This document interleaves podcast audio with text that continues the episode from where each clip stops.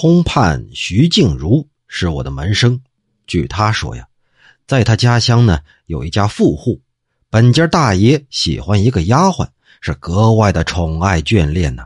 这丫鬟对本家大爷也是颇为倾心，发誓说非这本家大爷她不嫁。可这本家大爷的正房大奶奶可就嫉妒上了呀，但是也无可奈何。遇上这一天，本家大爷有事出门。这正房大奶奶就悄悄的找来了一个女人贩子，把这丫鬟给卖了。等到大爷回来之后啊，却告诉他那丫鬟呢逃跑了。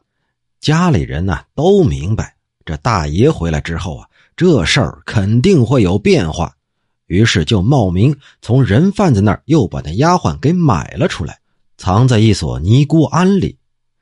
这丫鬟自从到了人贩子家呀，就眼睛发直，不说话。拉他站起来，他就站起来；搀他走，他就走；让他躺下，他就躺下。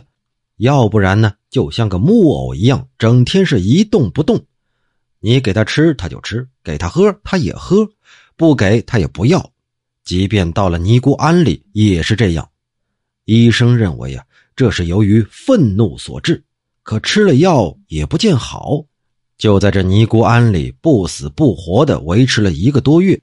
自打这本家大爷回来之后啊，果然是拿着刀和那正房大奶奶干了起来，而且还宰了一只羊，滴着血祭告神灵，发誓要跟着大奶奶拼命啊！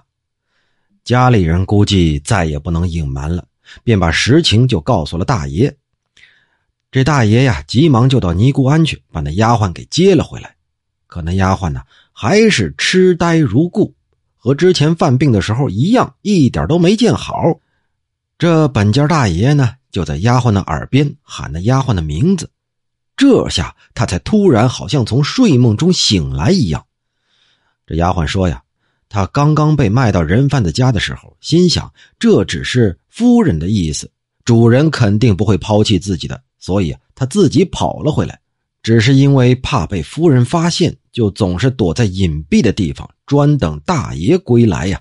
现在听到主人一声呼唤，便高兴的出来了。这丫鬟又说起在家里哪天看到了哪个人，某人哪天做了什么事说的是一点都不错。这才明白，虽然他的身体被卖走了，可是他的灵魂却回来了。照这事儿来推论，可见呢。所谓的离魂倩女的事儿也不过是如此，只是被小说家们加以修饰点缀，变成文章传为佳话。至于说灵魂回来之后与形体相结合，穿的衣服也重叠在一块儿，嗨，那就更荒诞了。这穿的衣服啊，才是他的本形，在这极短的时间里，衣带都没解开，怎么能一层一层的掺进原来的衣服里？倒不如说，衣服像虫蜕皮一样脱掉了，这样似乎还更接近常理呀。